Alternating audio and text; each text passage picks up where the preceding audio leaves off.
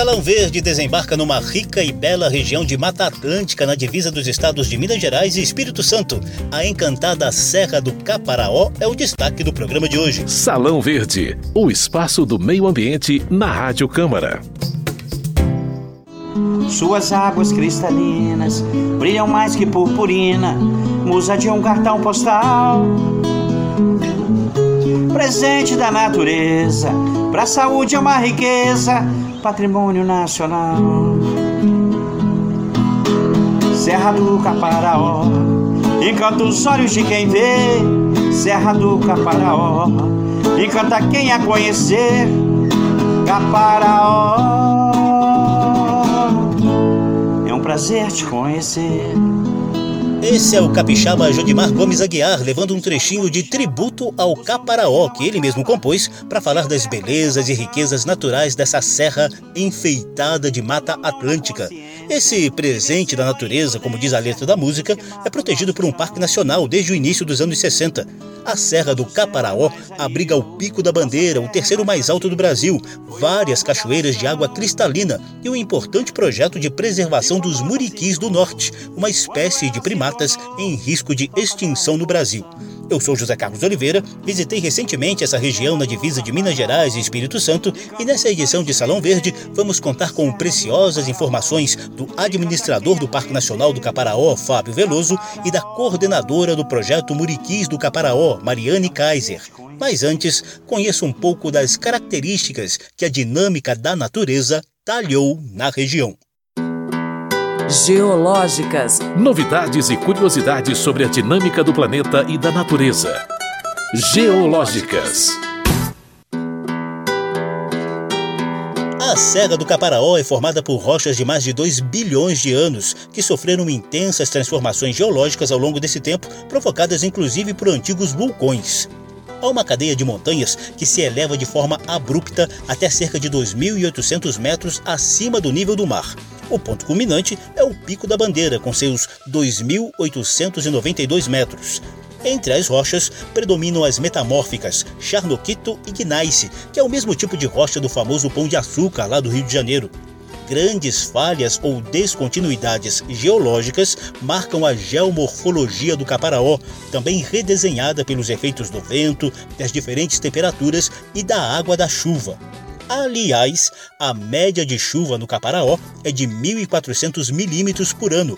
A região é farta em rios. Só no interior do Parque Nacional, estima-se que existam mais de mil nascentes que alimentam importantes bacias hidrográficas, como as dos rios Doce, em Minas Gerais, Itapemirim, no Espírito Santo, e Itabapuana, no Rio de Janeiro. A Mata Atlântica domina o ambiente. É possível encontrar florestas densas, matas ciliares, campos de altitude e campos rupestres, de acordo com a variação climática, a presença de rios, o tipo de solo e a altitude em cada área do Caparaó.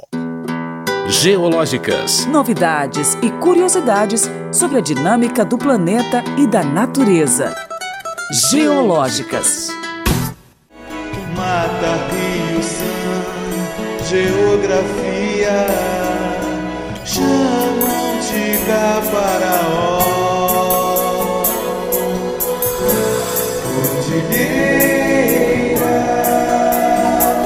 Ao fundo, outro artista e educador ambiental capixaba, Marcos Sattler Twin, canta um trecho de Cordilheira, composta em homenagem ao Caparaó, a gente aproveita o clima da música para saber mais detalhes do Parque Nacional do Caparaó, unidade de conservação criada em maio de 1961 para proteger a rica biodiversidade.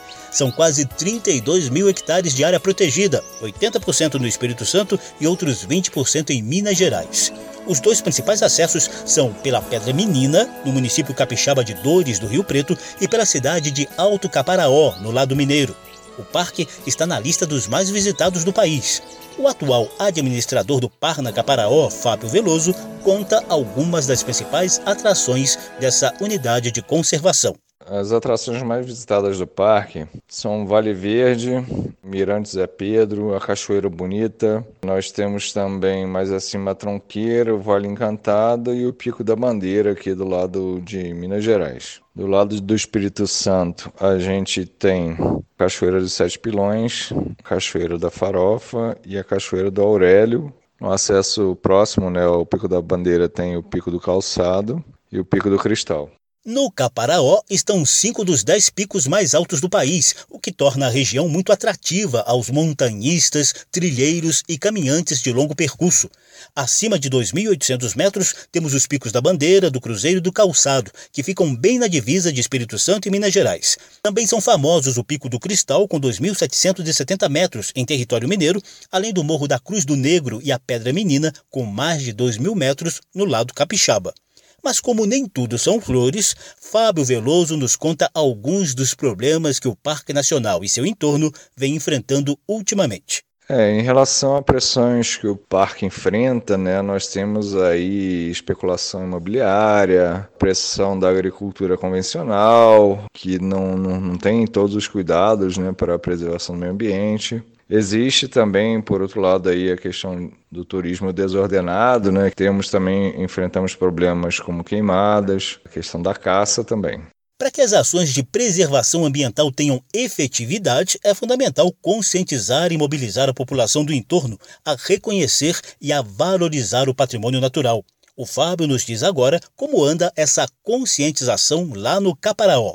Com relação a projetos socioambientais, hoje nós estamos focando muito, né? Estamos é, começando algumas iniciativas para a questão do desenvolvimento sustentável do entorno. Então a gente valoriza muito aí atividades principalmente ligadas ao próprio turismo sustentável e agricultura também agroecológica, também com característica de grande sustentabilidade e qualidade de produtos. Em tempos de queimadas e outras ações humanas devastando nossos biomas, as unidades de conservação precisam investir nas ações de prevenção, controle e combate aos incêndios florestais.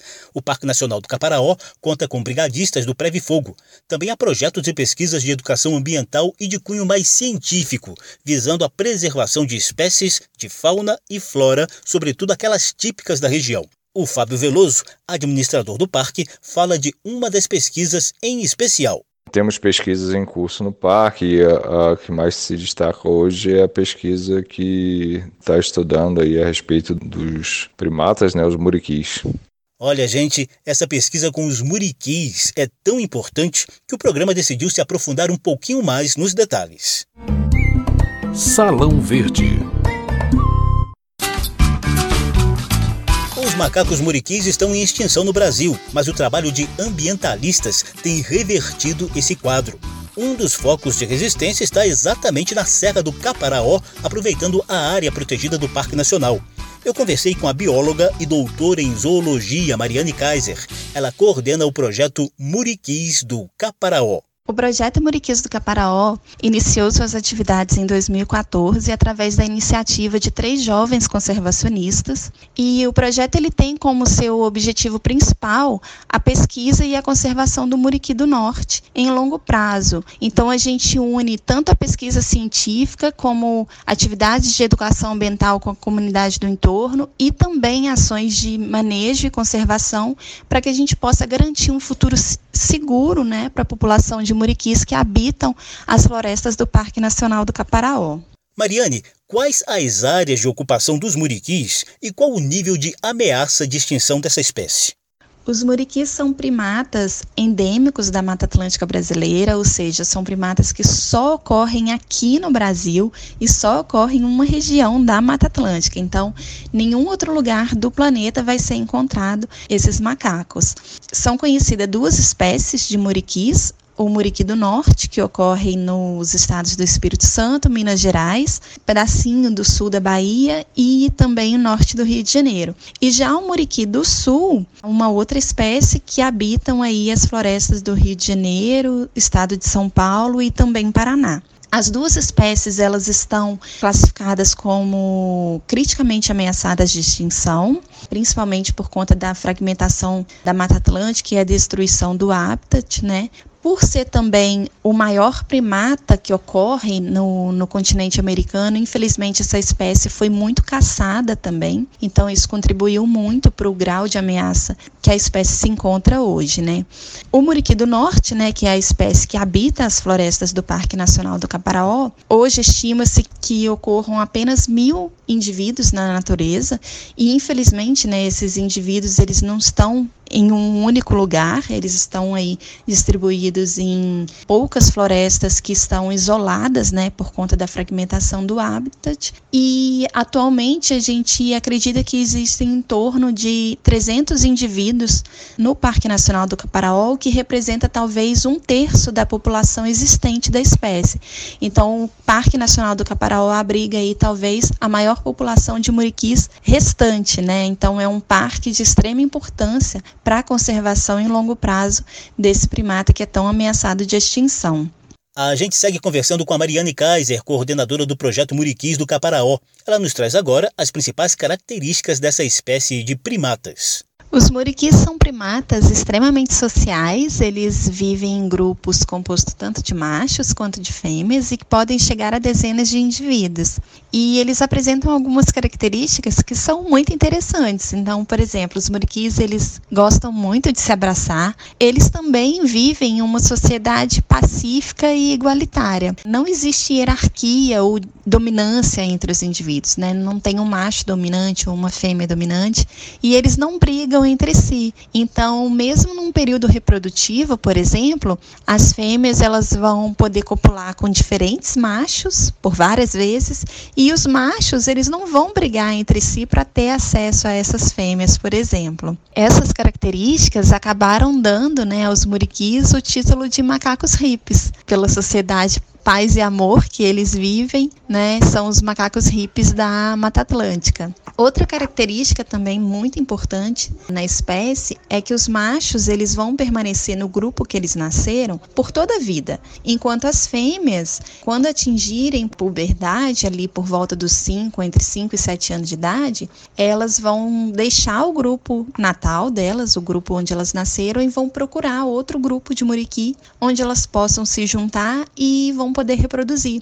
Então, isso é muito importante para evitar a reprodução entre parentes, né, e favorecer aí a diversidade genética das populações.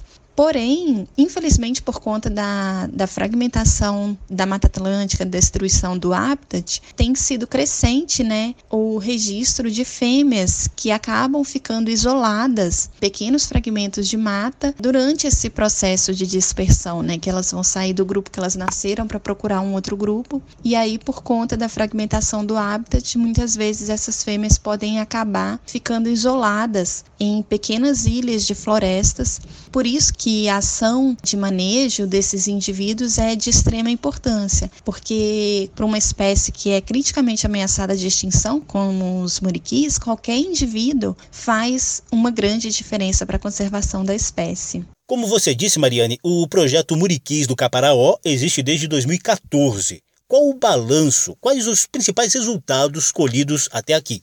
Quando a nossa equipe começou a estudar os muriquis no Parque Nacional do Caparaó, se sabia muito pouco sobre a população de muriquis que habitavam o parque. Na época, se eu não me engano, haviam registros apenas de três ou quatro grupos de muriquis presentes na vertente leste, na porção do Espírito Santo. E já na nossa primeira campanha de campo, a gente conseguiu descobrir um grupo inteiramente novo e que foi o primeiro registro do, da ocorrência dos muriquis na porção oeste do parque, no lado mineiro. Desde então, ao longo desses anos, a gente conseguiu aí documentar a ocorrência dos muriquis em outras áreas do parque, onde a espécie nunca, nunca havia sido registrada anteriormente, e também fornecer uma estimativa mais atual e precisa sobre o tamanho da população de muriquis que habitam o parque. Esses dados são muito importantes para direcionar as ações de manejo e conservação da espécie. Além desses resultados, a gente tem mostrado também a importância da utilização de novas tecnologias não invasivas no monitoramento da espécie. Então, nós fomos a primeira equipe a utilizar armadilhas fotográficas no dossel da floresta para o monitoramento dos muriquis. Além disso, né, desses dados sobre os muriquis em si, a gente também tem realizado diferentes ações com as comunidades locais, né, levando aí conhecimento para essas essas comunidades do entorno do parque sobre a importância de se conservar, se proteger a floresta e proteger os muriquis. Além dos muriquis do norte, a área protegida de Mata Atlântica na Serra do Caparaó abriga pacas, tapetis, caxinguelês, cachorros e gatos do mato, iraras, guaximins e trocentas espécies de aves que enchem o Caparaó de cantos e encantos.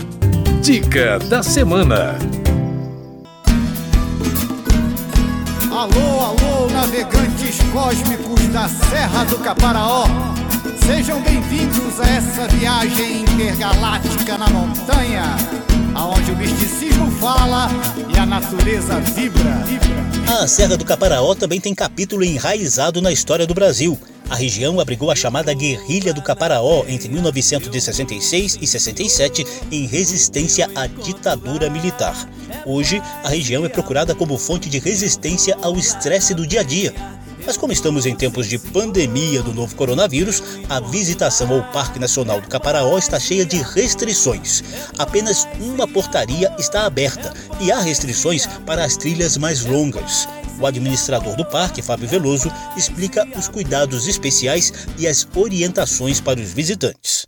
Tem sido muito criterioso, né? Estamos seguindo todos os protocolos. Então a gente vê como é que está a situação na macro-região, nos municípios do entorno. E aí verifica a possibilidade de flexibilizar ou restringir mais a questão da possibilidade de visitação.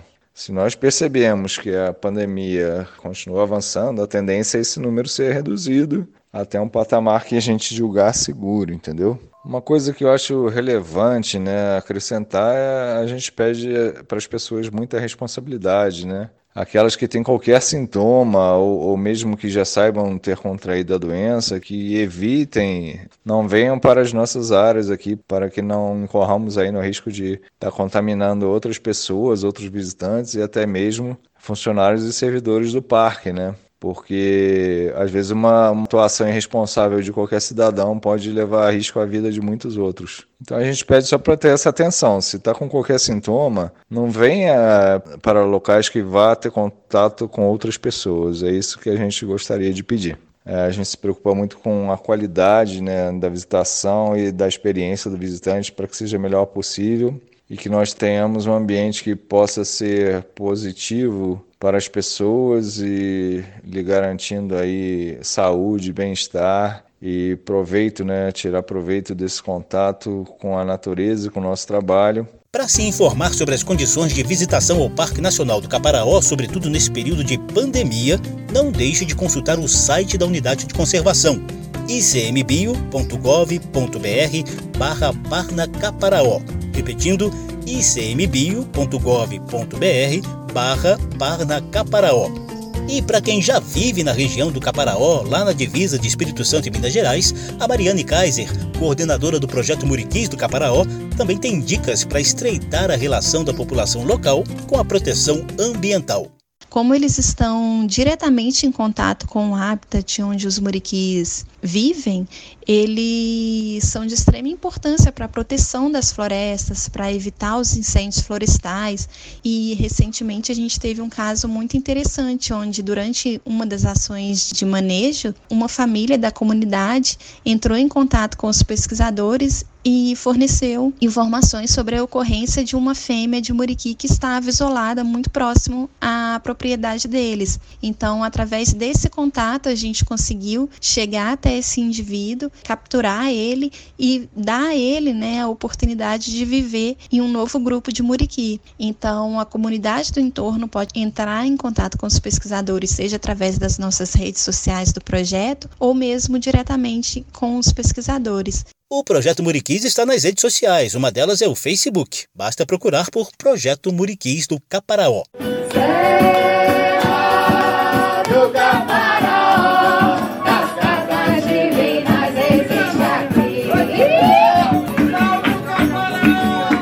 Salão Verde trouxe cantos e encantos da Serra do Caparaó, uma rica região de Mata Atlântica na divisa de Minas Gerais e Espírito Santo. O programa teve produção de Lucélia Cristina, edição e apresentação de José Carlos Oliveira. Se você quiser conferir de novo essa e as edições anteriores, basta visitar a página da Rádio Câmara na internet e nas redes sociais e procurar por Salão Verde. O programa também está disponível em podcast. Obrigadíssimo pela atenção. Tchau. Salão Verde, o espaço do meio ambiente na Rádio Câmara.